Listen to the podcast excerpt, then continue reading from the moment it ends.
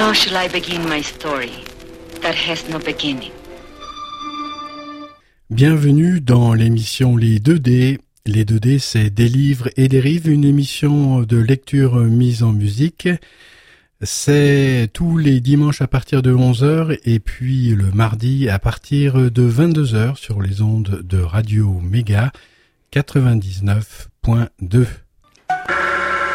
There can be no disgrace in the true expression of love.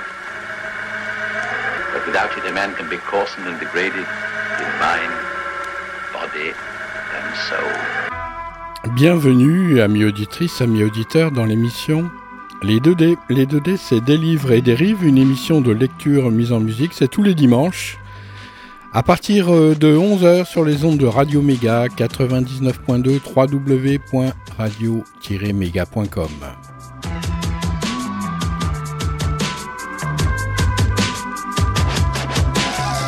C'est la seconde partie d'une nouvelle qui s'appelle euh, La femme qui avait perdu son mari. La seconde partie et la fin d'ailleurs.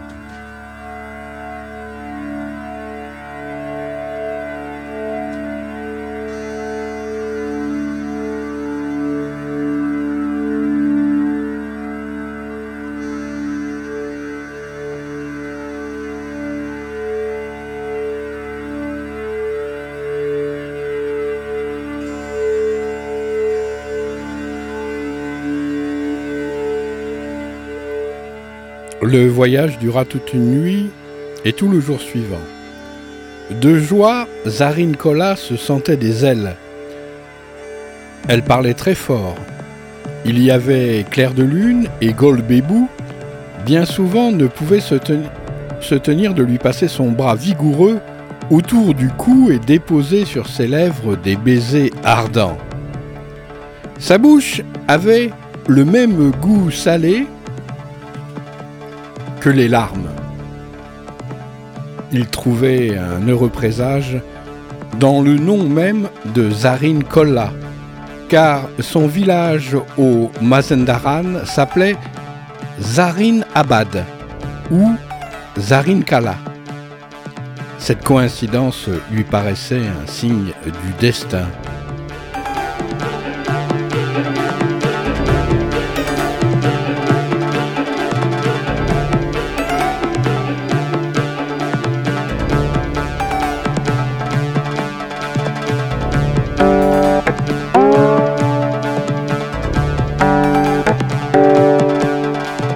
Téhéran, deux mois durant, ils vécurent heureux dans une petite chambre du quartier de Zartcheme.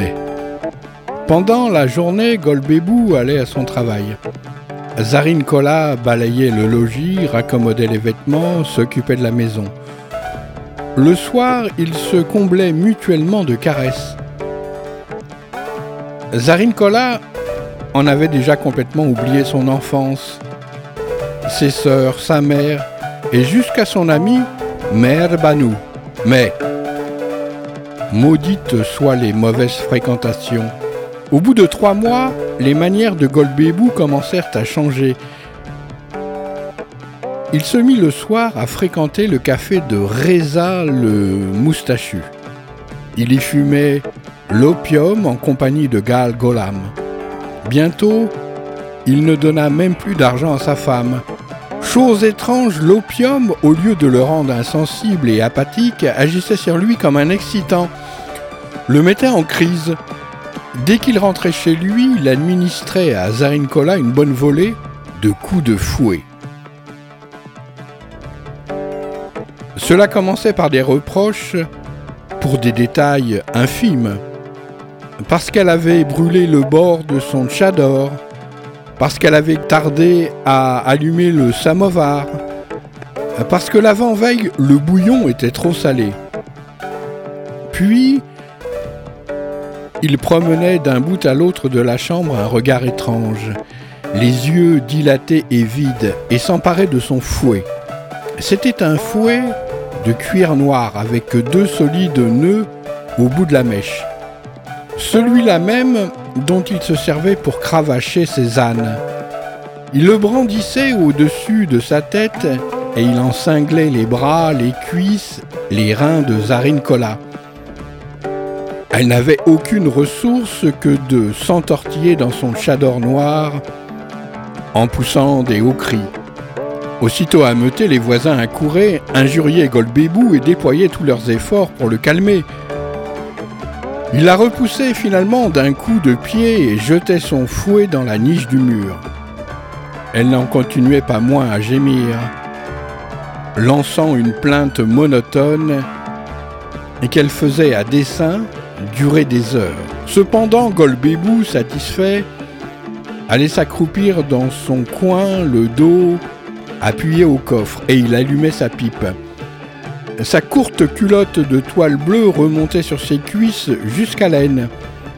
La vue de ses jambes nerveuses, prises dans des guêtres jusqu'à la hauteur d'un empan, le spectacle de ses cuisses blanches découvertes, avait au fait de changer l'humeur de Zarin Kola. Enfin, Golbébou disait Qu'avons-nous à souper, femme?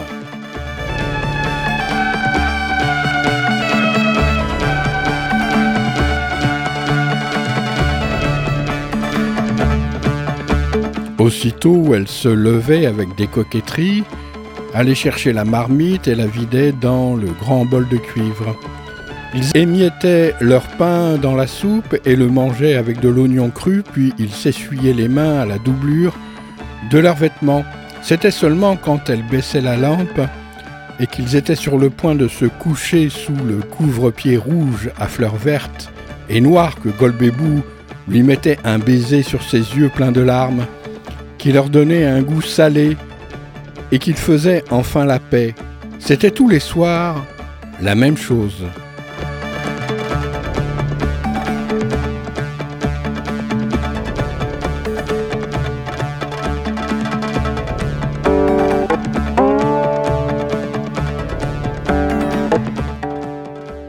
Quoique Zarine Colas se tordit et gémit sous les fouets, en réalité elle y prenait plaisir. Elle se sentait alors toute petite et toute faible devant Golbébou, et plus il la fouettait, plus elle s'attachait à lui. Elle aurait voulu baiser ses mains vigoureuses, ses joues rouges, sa nuque épaisse, ses bras musclés, son torse velu, ses lèvres charnues, ses dents puissantes. Elle aimait surtout l'odeur de son corps, cette odeur d'écurie. Elle aimait ses mouvements brusques. Mais plus que tout, les coups qu'il lui donnait, pouvait-on en fin de compte trouver un meilleur mari?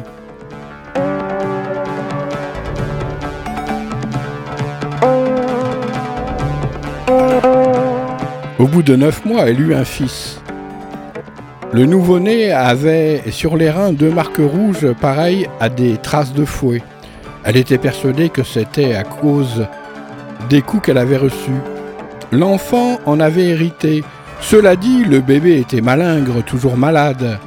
Zarin Kola lui avait donné le nom de Mandé Ali, inspiré par le souvenir de Mandegar Ali, l'ancien de Parendak, espérant ainsi lui porter bonheur en lui annonçant une longue vie.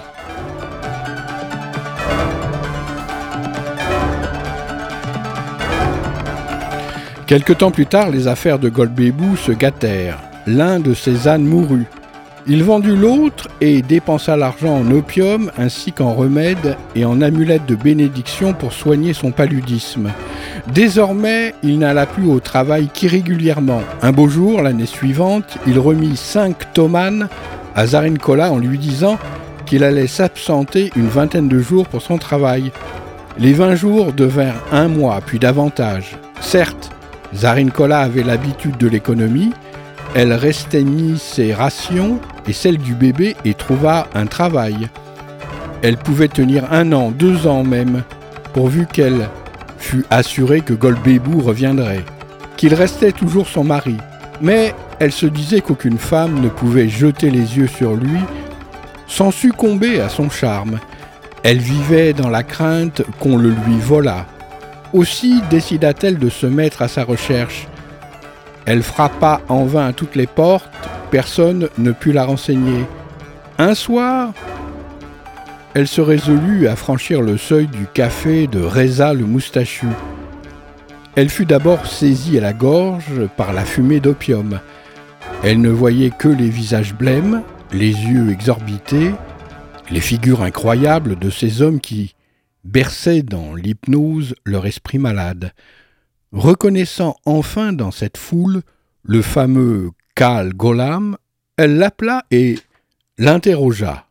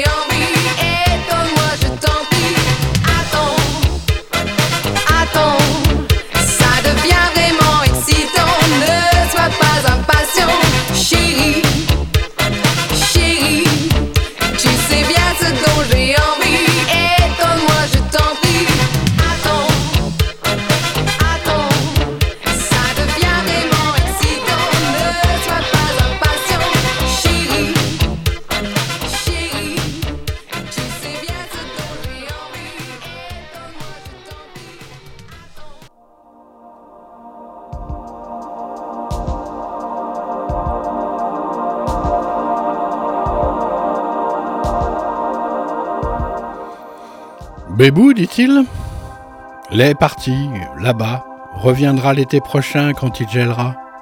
Il t'a laissé Plus de famille? Parti à Zinabad. Il m'a dit de le dire à personne. Zarinabad? Ouais, Zinabad. Elle comprit que Golbébou lui avait menti. Il l'avait plaqué pour regagner son village.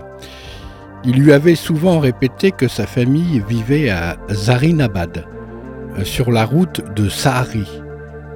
Il avait là-bas deux frères qui possédaient un peu de terre. Paresseux comme il était, son rêve, il ne s'en était pas caché, était de retourner au pays pour se tourner les pouces. Comme il disait, déjeuner d'un concombre, puis s'adosser au mur pour faire la sieste. Voilà la vraie vie. Zarine Kola, lui, promettait qu'elle travaillerait pour lui s'ils allaient là-bas, mais il lui répondait évasivement.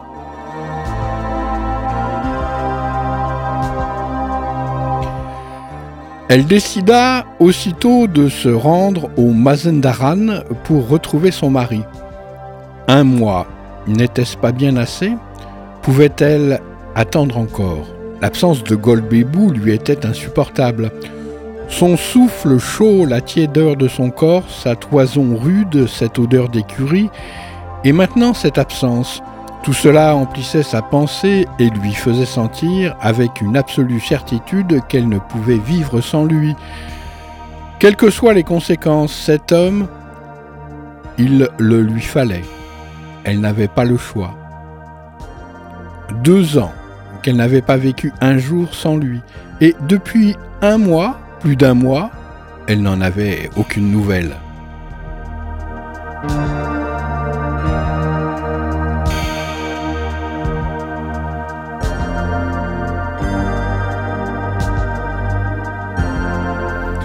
Elle aspirait à subir de nouveau les coups de ce grand fouet qu'il destinait aux ânes, à sentir de nouveau, ne fût-ce qu'une seule fois, les morsures et l'étreinte de Golbébu. Elle baisait sur ses propres bras les marques bleues du fouet. Elle y frottait sa figure et le passé lui revenait en mémoire, comme un enchantement, elle aurait voulu embrasser, humer, caresser Golbébou de la tête aux pieds, ce qu'elle n'avait jamais osé faire, comme un trésor dont elle n'aurait su qu'à présent seulement tout le prix. Lorsque de ses bras rudes il la pressait contre sa poitrine, c'était pour elle une volupté indescriptible. Ses sourcils épais, ses gros cils, sa barbe roussie par le henné, qui se hérissait euh, comme les crins d'un balai, sa tête rasée, son grand nez, ses joues écarlates, son menton gras, sa large bouche, aux lèvres rouges et à la laine brûlante, et ses mâchoires qui se mouvaient comme les deux pierres d'une meule quand il mâchait son lavachac, et ses dents blanches et tranchantes qui s'enfonçaient dans la pâte à chaque bouchée, et ses tempes qui remuaient. Et ses grands yeux brillants et vides. Toute cette physionomie qui aurait épouvanté un enfant de l'obscurité, qu'il aurait prise sans doute pour celle d'un croque-mitaine, était aux yeux de Zarinkola le visage de la beauté. En revanche, le souvenir de son enfance la faisait trembler de tous ses membres. Pour rien au monde, elle n'aurait voulu connaître à nouveau la souffrance et l'humiliation des gifles, des injures, des imprécations de jadis. Golbébou n'était-il pas l'ange qui l'avait sauvée? Elle aurait bien aimé revoir son amie Merbanou, la fille de la voisine, mais il n'était pas question pour elle de revenir à la maison, de retrouver toutes ces vieilles figures, ces caractères aigris que le temps n'avait dû arranger. Elle préférait cent fois la mort plutôt que d'avoir à retourner dans son village. Elle se rappela la chanson que Keshar Zoltan chantait en battant son tambourin le jour de ses noces. Chez papa-maman, c'est tout du nanan, mais chez ton mari, ce sera pour une vie. À la mariée, bonne chance, au guet.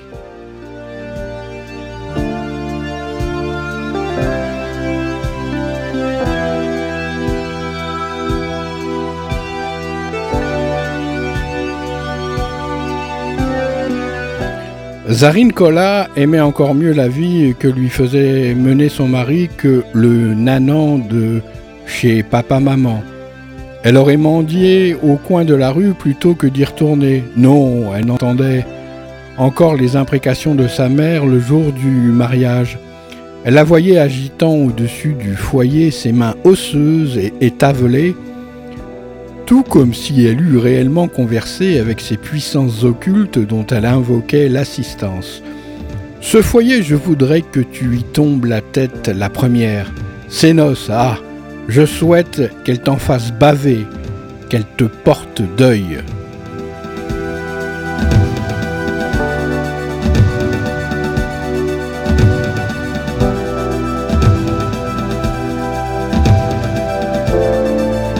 Retourner là-bas pour euh, se faire harceler de commandements, couvrir d'injures si elle dit blanc, accabler de coups si elle dit noir, entendre sa mère triompher. Je te l'avais bien dit, c'était trop beau pour toi. Tu ne le méritais pas d'avoir un golbébou pour mari et se faire encore traiter de tous les noms, elle frémissait rien que d'y penser. Non, n'importe quelle humiliation plutôt que de rentrer chez sa mère.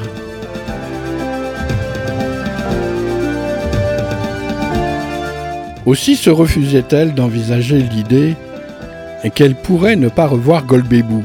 Lui seul était capable de rendre la lumière à son regard éteint, de redonner vie à son corps étiolé.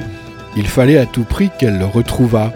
Et si par hasard il avait pris une autre femme ou qu'il ne veuille plus d'elle, pourvu qu'il la tolère à proximité, elle ne demandait pas plus. En mendiant sur son chemin, elle le verrait au moins une fois par jour qu'il la batte, qu'il la chasse, qu'il l'humilie, c'était toujours mieux que de retourner dans sa famille.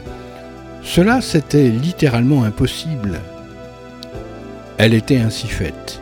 Son enfant, même le petit Mandehali, elle ne s'y intéressait pas beaucoup. Elle n'éprouvait guère plus d'affection à son égard que sa mère n'en avait eu pour elle.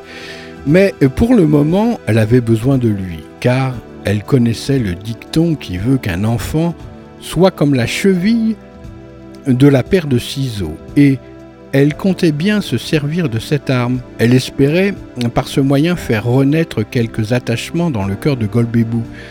C'est pourquoi elle prenait soin de bien nourrir le bambin en le gavant de fruits. À part cela, la seule chose qui l'attacha un peu à lui, c'était que ses cheveux avaient exactement la même couleur que ceux de Golbébou. Voilà tout. Pour le reste, le faire tenir tranquille et l'empêcher de pleurer, elle lui administrait de temps à autre une petite boule d'opium, si bien qu'il somnolait en permanence, le regard perdu.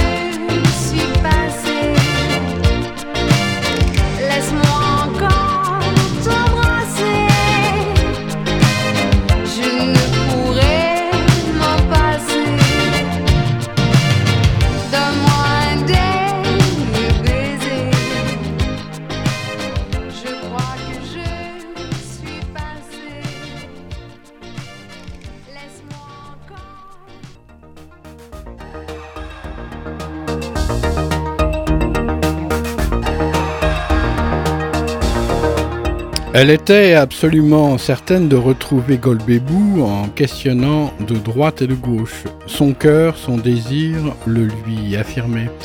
Et ses pressentiments ne l'avaient jamais trompée. Le jour où elle décida de partir à sa recherche, elle mit un cierge à la fontaine près de chez elle en faisant le vœu de le retrouver coûte que coûte. Puis elle vendit pour trois tomanes et quatre rials le samovar de laiton et le chaudron de cuivre qui constituaient tout son trousseau. Elle employa douze rials à payer ses dettes au boutiquier du quartier. Les deux tomanes et les deux rials qui restaient serviraient à couvrir les frais du voyage. Elle fourra tous les bricoles qu'elle possédait dans un vieux coffre qu'elle confia au propriétaire de la maison, en gage de ce qu'elle lui devait. Puis elle fit un ballot de deux robes et d'un vêtement pour le bébé, à quoi elle ajouta un peu de pain et de fromage, avec deux morceaux de lavachac, de ce lavachac dont Golbébou savait si bien se régaler. Enfin, après trois jours de démarche, elle obtint un permis de circuler l'autorisant à prendre la route du Mazendaran. Le lendemain, au petit matin, elle était partie, mais dans son affolement, au lieu de prendre une voiture à destination du Mazendaran, elle était par erreur montée jusqu'à Chemiran.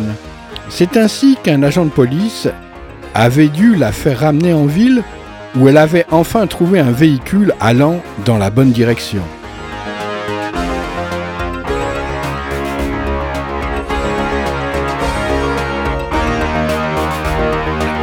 La nuit tombait euh, quand la camionnette s'arrêta à Shahi.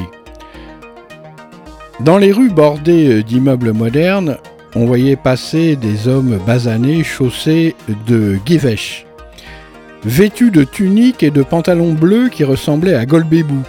Deux voyageurs descendit, ce qui fit un peu de place, et l'on repartit. La nuit était brumeuse et humide. Zarin Kola se sentait pénétré d'une paix mystérieuse de celle qu'on éprouve parfois curieusement quand on arrive dans une ville étrangère sans argent, sans espoir, sans avenir. Elle était lasse, elle avait soif et, un peu faim. Les mouvements de la voiture, le ronronnement du moteur, l'obscurité, la présence animale de ces gens autour d'elle, le souffle régulier de son fils, la fatigue surtout, finirent par l'assoupir.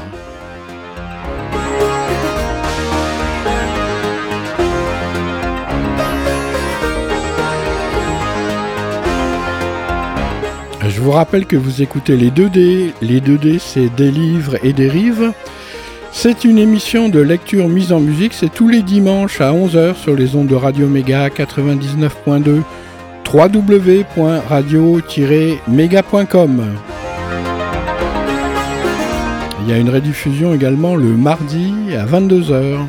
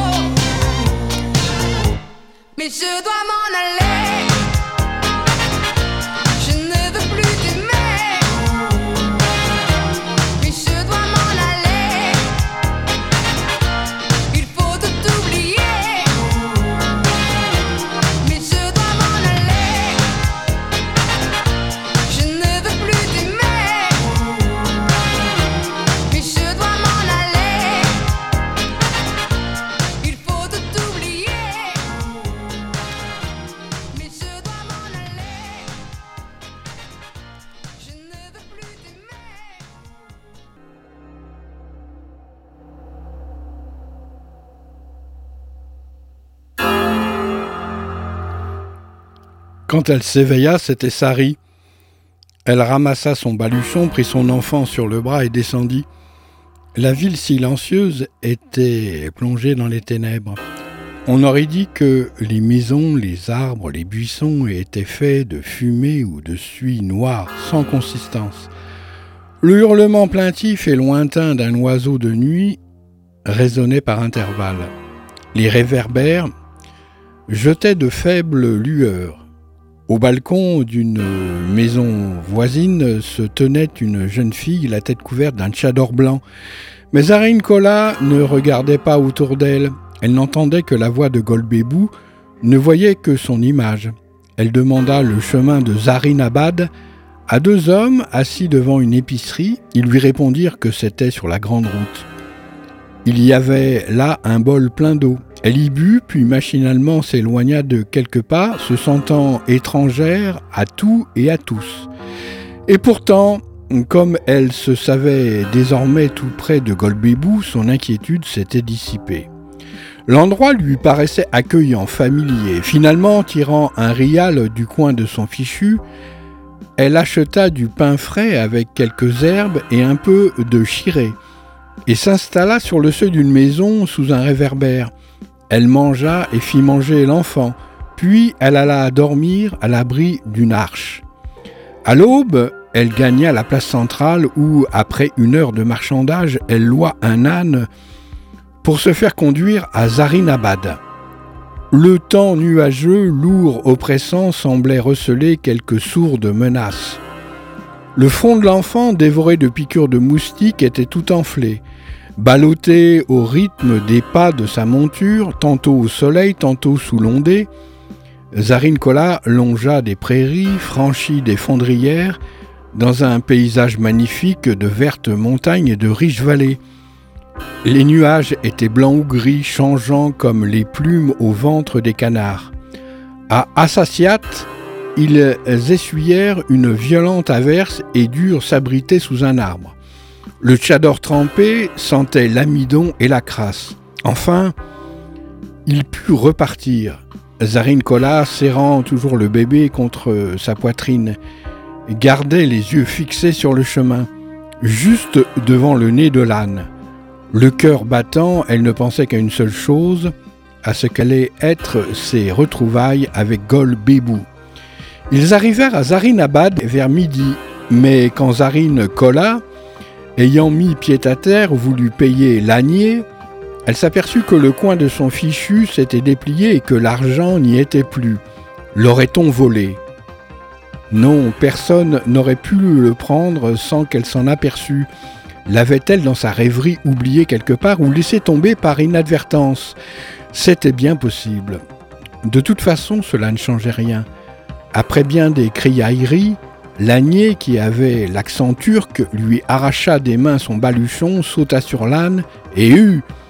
Il avait filé, mais après tout, qu'importait? N'était-elle pas arrivée à destination? N'était-elle pas tout près de Golbébou, dans son village même? Elle allait trouver la maison, lui raconter son voyage et tout s'arrangerait. De toute façon, pour un seul des cheveux de cet homme, n'aurait-elle pas donné tout l'or du monde? Elle considéra les alentours. Ce n'était qu'un petit village perdu au fond d'une médiocre vallée, tout juste entouré de quelques champs fertiles. Choses et gens semblaient plongés dans le sommeil. Un chien de berger aboyait au loin. Une voix d'homme appelait Bébou, hé, Bébou à ce nom, Zarine Kola se sentit défaillir, mais l'homme qui lui répondit à cet appel n'était pas Golbébou. Deux oies somnolentes dans une cahute. Une poule qui gratte conscieusement la terre à la recherche d'une graine. Sur un tas d'ordures, un vieux seau, un bout de tissu vert déchiré, quelques épluchures de concombre. Un peu plus loin, deux poules immobiles perché sur une patte bizarrement recroquevillée. Seul le menu pépiment des moineaux animait passagèrement la scène d'un bruit familier. Euh, sur la place, trois petits paysans bouche bée contemplaient la jeune femme. Un vieillard était assis sur un tas de bûches devant la droguerie. Dans le ciel, un vol de canards sauvages filait sur une seule ligne, pareil à une chaîne tendue. Zarin Kola s'adressa au vieillard. Où est la maison de Baba Farok Il lui désigna une maison assez haute, à quelque distance.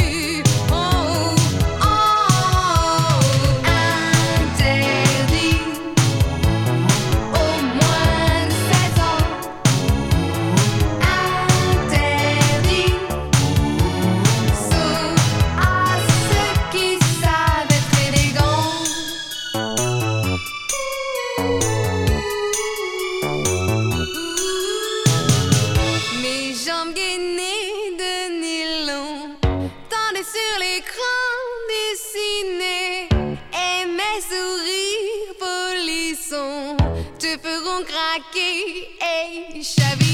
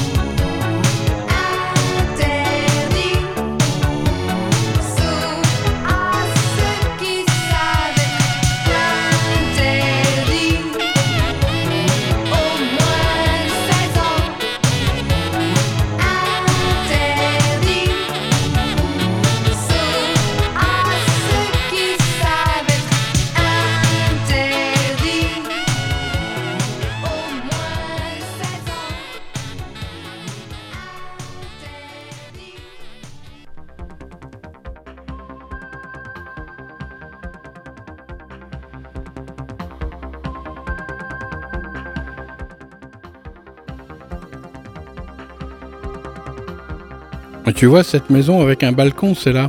Serrant son fils contre elle, elle marcha dans la direction indiquée. Le cœur gonflé d'espoir, elle frappa enfin à la porte. Une femme âgée, au visage grêlé, vint ouvrir. Qui cherches-tu? Je voudrais voir Golbébou. Que lui veux-tu? Je suis sa femme, j'arrive de Téhéran. Et voici Mande Ali, son fils. Ah, oh, mais, mais cette femme dont tu parles, Golbébou l'a abandonnée depuis longtemps. Il l'a répudiée. Qu'est-ce que tu racontes? Et elle se tourna vers la cour. Hé, hey, Bébou, Bébou La rude figure de Golbébou apparut à une porte. Il avait les yeux tout gonflés et ensommeillés. Son col largement ouvert laissait voir la toison qui lui couvrait la poitrine. Une femme maigre et jaune avec de grands yeux vint se coller à lui. Ses bras et son front portaient les traces de fouet. Elle tremblait en agrippant le bras de Golbébou. Comme elle craignait qu'on lui arrachât son homme, Zarine Kola n'eut qu'un cri. Bébou, Bébou, mon chéri, c'est moi. Il la regarda droit dans les yeux. Va-t'en, je ne te connais pas. La vieille intervint à son tour. Laissez mon fils tranquille. Tu n'as pas honte, espèce de traînée, nous amener ton bâtard pour lui, faire gober Elle est folle, ajouta Golbébou. Elle se trompe de porte. Zarine Kola restait stupéfaite. Elle n'avait pas prévu ce reniement. Elle en ressentit un tel dégoût qu'elle en oublia sur le champ toutes les qualités de Golbébou et qu'elle répondit sur le ton de la dérision. Eh bien, prends-le, ton fils, élève-le, moi je n'ai pas les moyens. Un fils de pute Oui, fit la vieille. Sait-on seulement où elle l'a ramassé? Zarine Kola avait compris que la partie était perdue. Elle regarda Golbébou. Il avait l'air furieux, avec euh, dans les yeux une expression féroce qu'elle ne lui avait jamais vue, une expression qui lui signifiait qu'il s'était assuré la vie qu'il voulait, qu'il était son maître, qu'il avait atteint son but et qu'il ne se laisserait pas déranger. Le regard de mépris qu'il lui jetait indiquait clairement qu'il se refuserait même à la voir. Elle sut qu'il était vain d'insister. Un bref instant, elle considéra avec envie les marques bleues sur la peau de la jeune femme qui se collait à Golbébou.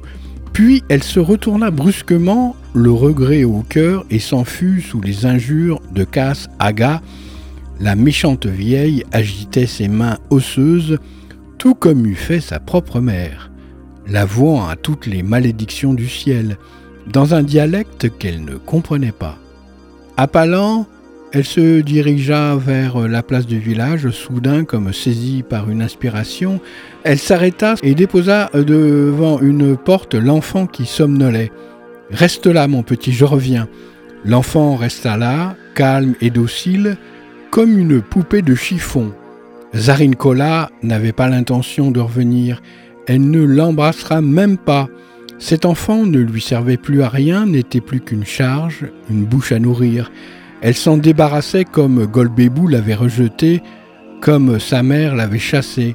C'était l'amour maternel tel qu'elle l'avait appris. Non, elle n'avait nul besoin de cet enfant.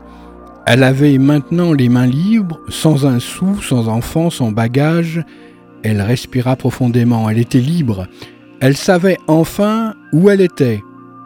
En arrivant à la place, elle jeta un regard autour d'elle.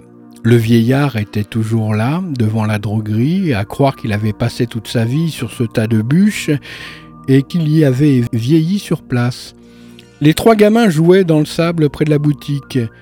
Un grand coq euh, qu'elle n'avait pas remarqué battit des ailes et poussa son cri éraillé. Bêtes et gens, chacun vaquait à ses occupations sans s'occuper d'elle. Personne ne se retourna pour la regarder. La vie continuait donc indifférente au destin de la jeune femme. Qu'allait-il lui arriver? Dépourvue de toute protection, elle désirait s'enfuir le plus vite possible. Qu'au moins elle soit définitivement libérée de l'enfant. Elle sera ainsi déchargée de toute responsabilité. L'atmosphère était chaude, humide, étouffante.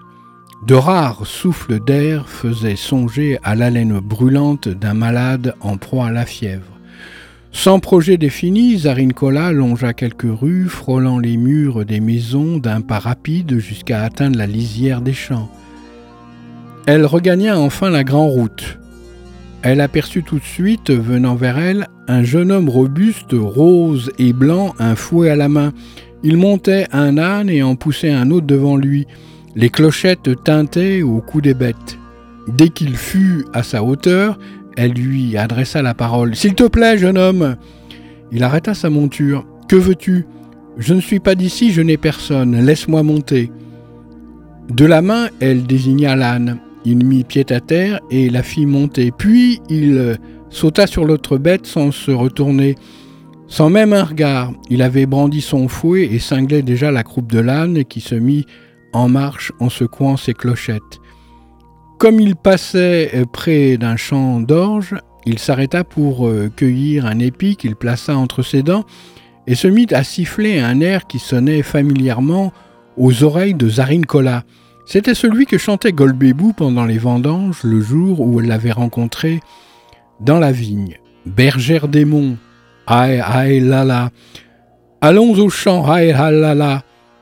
Une gerbe de riz, deux gerbes de riz, viens. Allons au champ, aïe la la. Viens, allons sous l'abri, petite sœur.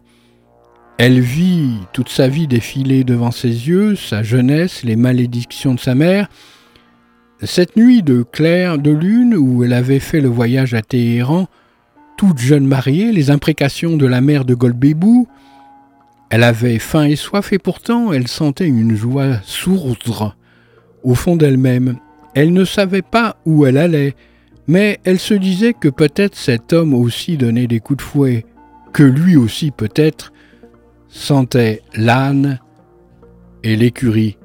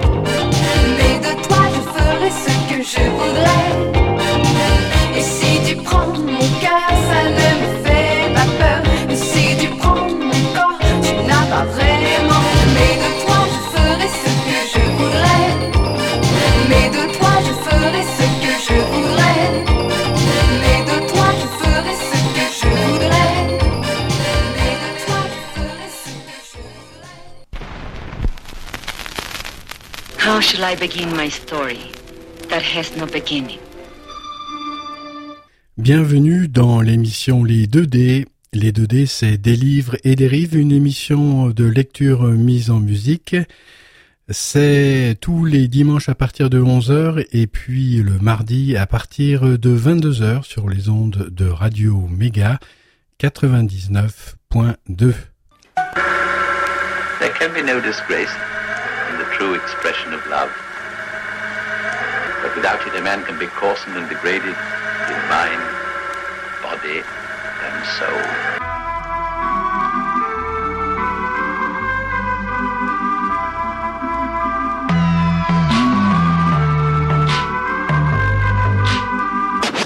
Merci de votre fidèle écoute, amis auditrices, amis auditeurs euh, des 2D. Je vous retrouve euh, la semaine prochaine pour la suite de ce recueil de nouvelles. Passez un excellent dimanche et portez-vous bien.